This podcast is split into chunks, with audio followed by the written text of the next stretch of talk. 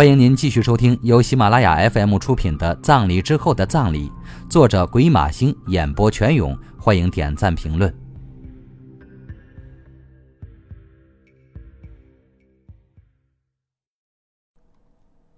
第二十八集，剧情对不上的电视剧。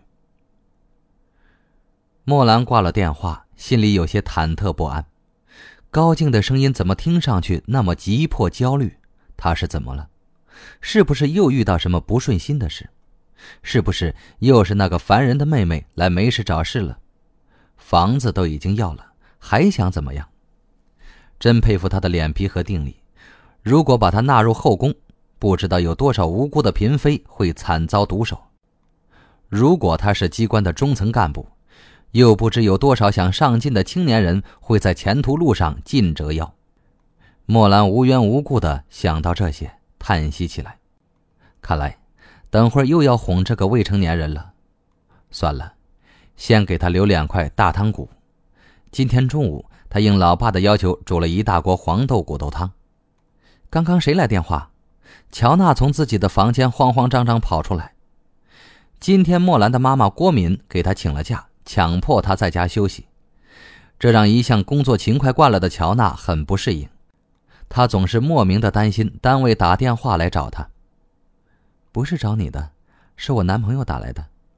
莫兰看到表姐这着急模样，就想笑。你是不是在等松哥的电话？谁等他的？乔娜白了他一眼，愤愤不平地说：“我离开这一天，我们单位竟然也没有人找我。看来我真是个无足轻重的人。你难得休息一天。”干嘛这么希望你们单位有事来找你？你是不是有病？对，我就是这么贱。乔娜狠狠瞪了他一眼。有这时间，还是给松哥打个电话吧。他昨天看上去很不好，我怀疑他得了癌症，不是胃癌就是食管癌。莫兰忧心忡忡的说：“妈的，你少咒他！”乔娜嚷道：“就会对我凶。”他生病也是被你气的，莫兰说着，自己走到厨房去拿饭，乔娜后脚就跟了进来。他怎么不好了？当场吐血了？我昨天没跟你说吗？莫兰装糊涂，你没说啊？今天早上你才告诉我，你昨天跟他见面的事。你不是不要他吗？我干嘛要跟你说？莫兰一边说，一边把刚刚做好的香肠菜饭盛在一个崭新的青花瓷碗里。自从妈妈回来后，家里的餐具都已经换成了价格昂贵又漂亮的青花瓷。妈的，你到底说不说？再啰嗦，我就不让你吃饭！乔娜不耐烦地抢过他手里的饭碗，嚷道：“你这粗人，好吧，说就说。他离开的时候，我看见他在对面马路上干呕。”看上去很可怕，脸色苍白，人都站不稳，好像要昏倒一样。那你就袖手旁观，你真不是个东西！乔娜责骂道：“难道我破窗而出去救他？我又不是你，我对他没那感情，也没那武功。”莫兰怒道。后来呢？乔娜忍着气问道。我本来是想去帮他的，但他马上坐出租车走了。你那么关心他，干脆给他打个电话吧，省得在家里折磨人。莫兰说完，把饭碗抢了回来，走回客厅，又折回厨房去端热气腾腾的黄豆骨头汤。做完这些，他毫不犹豫地拿起了家里的电话，拨通了郑恒松的手机。喂，郑恒松的声音有气无力：“松哥，你怎么样？我看你昨天好像不太舒服。”莫兰一边跟郑恒松通话，一边回头看乔娜的反应。乔娜站在原地看着他。哎，没什么，我胃出血，现在在医院里。郑恒松似乎笑了笑。你胃出血？莫兰故意大惊小怪。听说这病会吐血？嗯，对。死亡率还是百分之十？看来你了解的很清楚。郑恒松温和地说，接着两人同时陷入沉默。郑恒松没挂电话，仿佛在等待什么，而莫兰则看着乔娜，用眼神示意他过来接电话。乔娜犹豫了一下，最终还是接过了电话。莫兰听到乔娜在那里说：“喂，现在好点了吗？吐了几面盆血？屁！你又不是大象，吐了几面盆，现在还能说话？我当然关心你，你是副局长。”他沉默了一阵，随后说：“好了，全是我的错，行了吧？我道歉，我不应该亲你，即使亲，也不该往死里亲。我现在都成民工了，卖了力气还被人嫌。好了。”我今天有空去看你，要吃什么？豆腐，老的还是嫩的？还要加葱花、虾皮？你真他妈讲究！挂了。郑恒松要吃豆腐，莫兰在一旁听得快笑翻了。你笑什么？乔娜挂了电话，反问他。他要吃豆腐。他说这是医生说的，胃不好的人要吃豆腐，说那样好吞咽。乔娜觉得这很合理，嗯，这医生肯定被他塞过红包了。乔娜没理会他，从厨房里给自己盛了一大碗香喷喷的饭菜出来。你什么时候去看他？吃完饭就去，我还要去买豆腐呢。能生吃的豆腐是不是叫卷豆腐？乔娜一本正经的问道。如果加了葱花和虾皮，是不是很像我们平时吃的豆腐花？你不就是快被吃的豆腐花，还是麻辣豆腐花呢？莫兰想到这里又笑起来。笑什么？豆腐花是很好消化。乔娜瞪了他一眼。你不用买，家里冰箱里就有一块卷豆腐，是我爸早上买的。他说晚上要拌小葱豆腐，你先拿去吧。要不要我帮你拌呢？那也行。乔娜笑着点头。不过，如果他不是表姐夫的话。不是白白浪费我家一盒豆腐。乔娜横了他一眼，没作声。你帮我带一个问题给松哥，如何？什么问题？我要知道他那年给朱倩写的信有没有亲自去寄。乔娜眨着眼睛瞅了他两秒钟，然后说：“我知道了，我会问他的。”不一会儿，两人便坐到客厅的电视机前。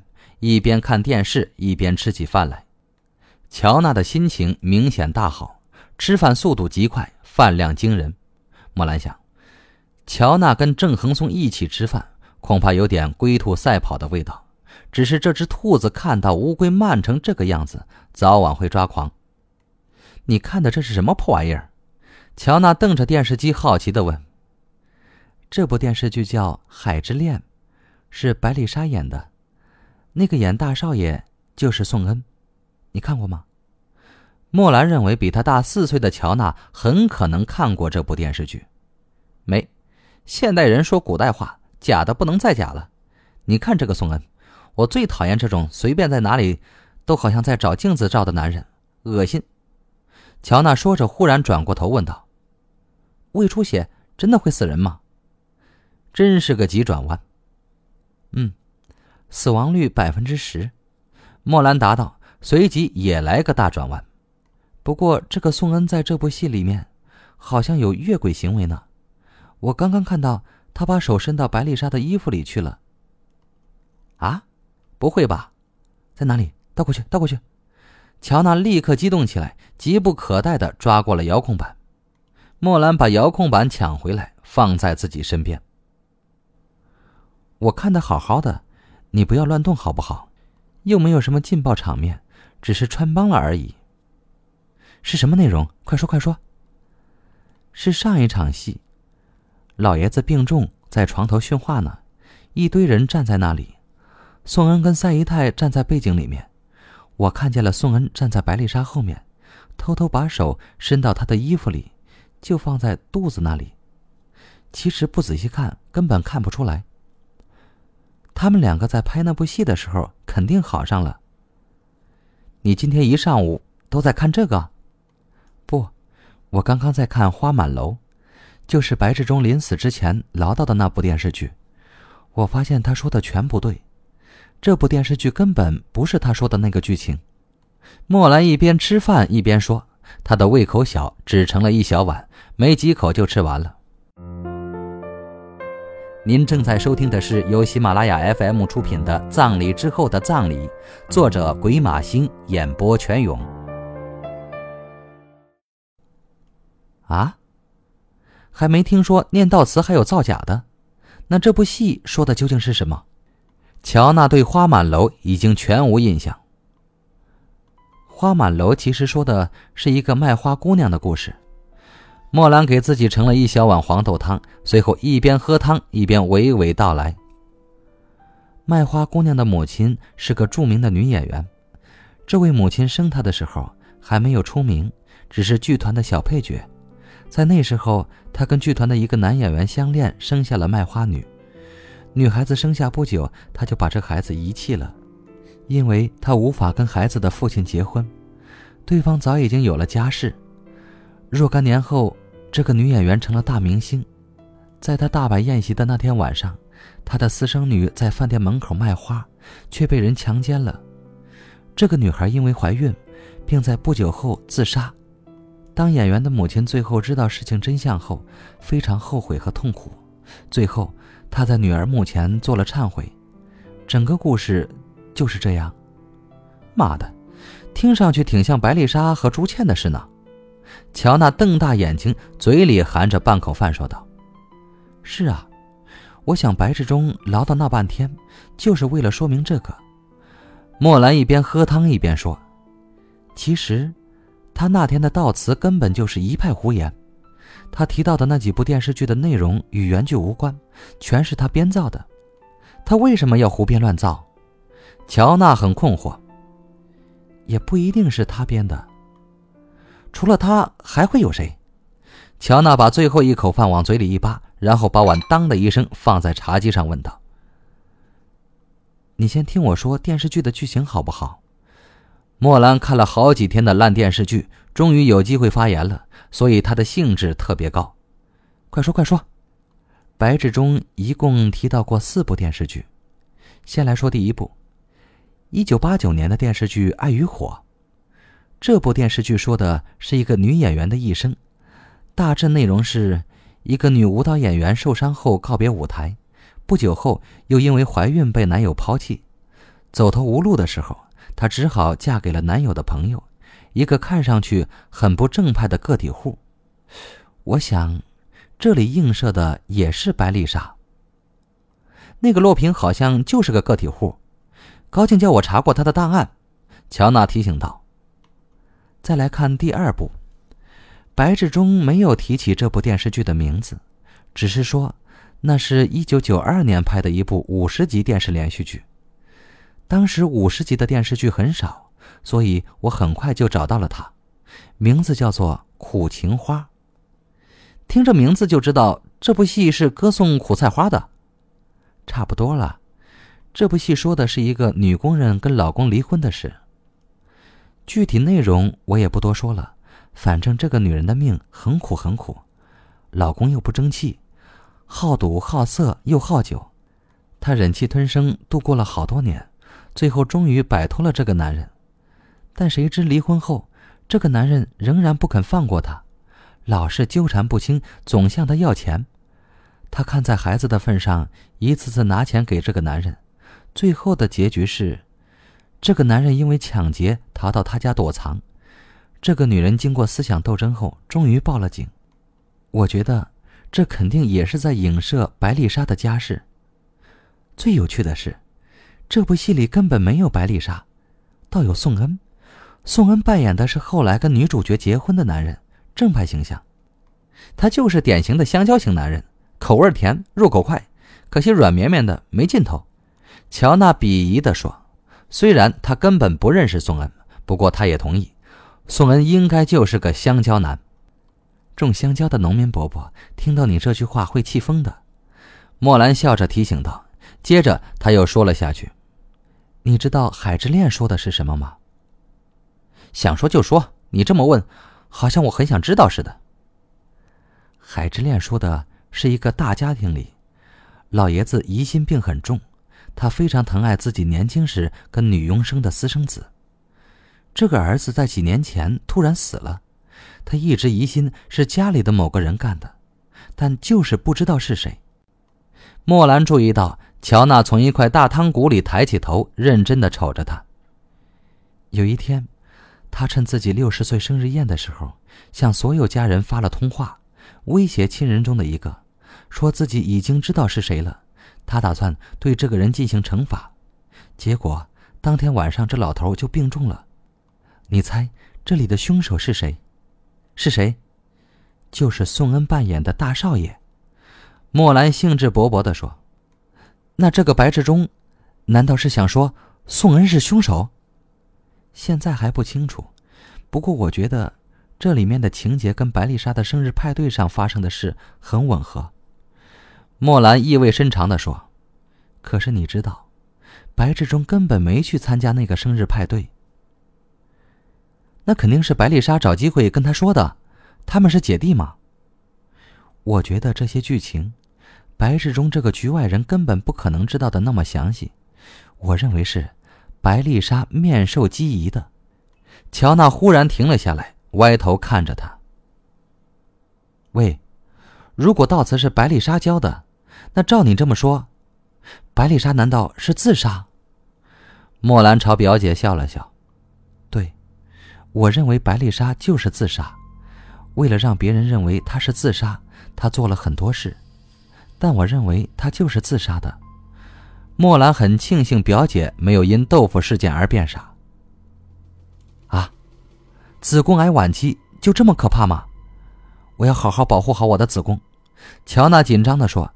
莫兰发现粗鲁的表姐其实非常怕死，于是她拍拍表姐的肩：“我支持你，你还要用它来培育郑局长的后代呢。”废话少说，快说下去。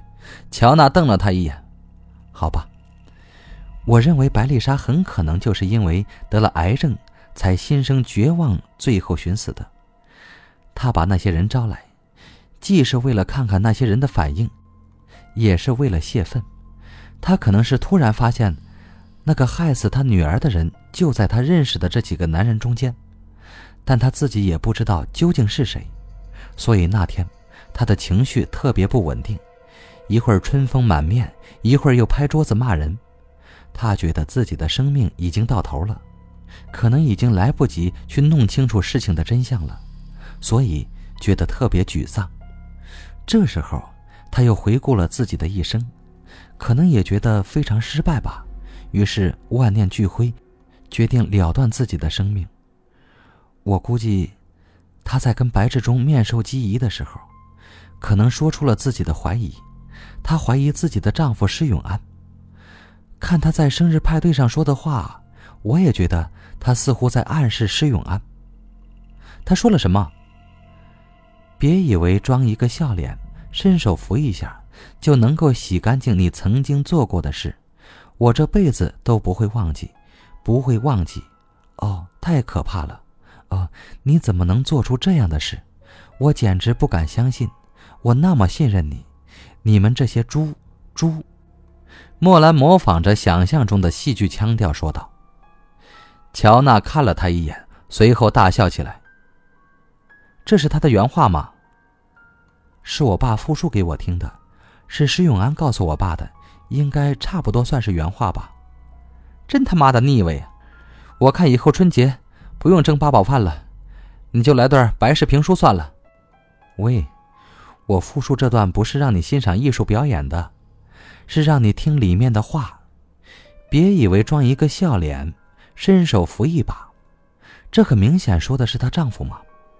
在她的生活中，最可能跟她装笑脸扶一把的人，就是她丈夫了。而且婚姻失败对女人来说本身就是个致命的打击，更何况，她以前一定认为她的丈夫好像还是非常不错的人。白志忠在葬礼上躲着施永安。到处跟人说话，就能说明这一点。如果不是他姐姐说过什么，他应该不会做的这么明显。可是，那个白志忠难道眼看着自己的姐姐自杀也不阻止？这不太可能吧？乔娜提出了异议。这很简单，白丽莎只要跟他说：“弟弟，假若有一天我不在了，你就按照我写的这个去念。白志忠恐怕根本不知道白丽莎被查出患了癌症，他以为那只是姐姐的玩笑而已。莫兰顿了一顿，继续说：“这些剧情不一定是在写白丽莎，但白丽莎是特意找来了跟她的人生相似的剧情，来说明自己的人生，所以我认为是白丽莎精心策划了这篇悼词。可是她念那悼词，怎么知道有人会注意到里面的情节？要不是你特意去翻旧片子，谁会知道剧情不同？有一个人肯定知道，宋恩。”可是她什么都没说。那她老公也可能知道，他不是写剧本的吗？莫兰一惊。被你这么一说，我得翻翻演职员表了，搞不好有一部还是他写的呢。莫兰起身从自己房间里拿出另几部电视剧的录像带，一部接着一部查看演职员表，很快他就有了答案。啊，花满楼的编剧是施永安。就是那个卖花女的故事，天哪，怪不得白丽莎会怀疑他。莫兰愣愣的注视着荧光屏。我问个问题，光是凶手听见这些剧情有屁用？他有可能本来是想念给我爸听的，因为他相信我爸，而且我爸好像跟不少女演员都认识，他认为我爸应该能听出什么东西来。可你爸根本没去葬礼上听悼词。施永安也没去，乔娜很困惑。那就是说给我听的呀，莫兰嘻嘻笑道：“啊，你也太自恋了吧？”乔娜好像没听懂。我爸后来跟我说，白志忠当时拉着他说，白丽莎可能是被谋杀的，叫他去听悼词，可我爸推掉了。他说：“我要跟永安喝茶，我女儿会去听的。”他还说：“你放心。”他是个侦探，如果白丽莎是被谋杀的，他肯定会帮你，而且他的记性比我好。莫兰想到老爸的这番话，就喜滋滋的。你爸这句话可真是打在了你跟白某人两个的心坎上。乔安娜叹道：“哎，可是这悼词，可能也要了他的命。”莫兰叹息道。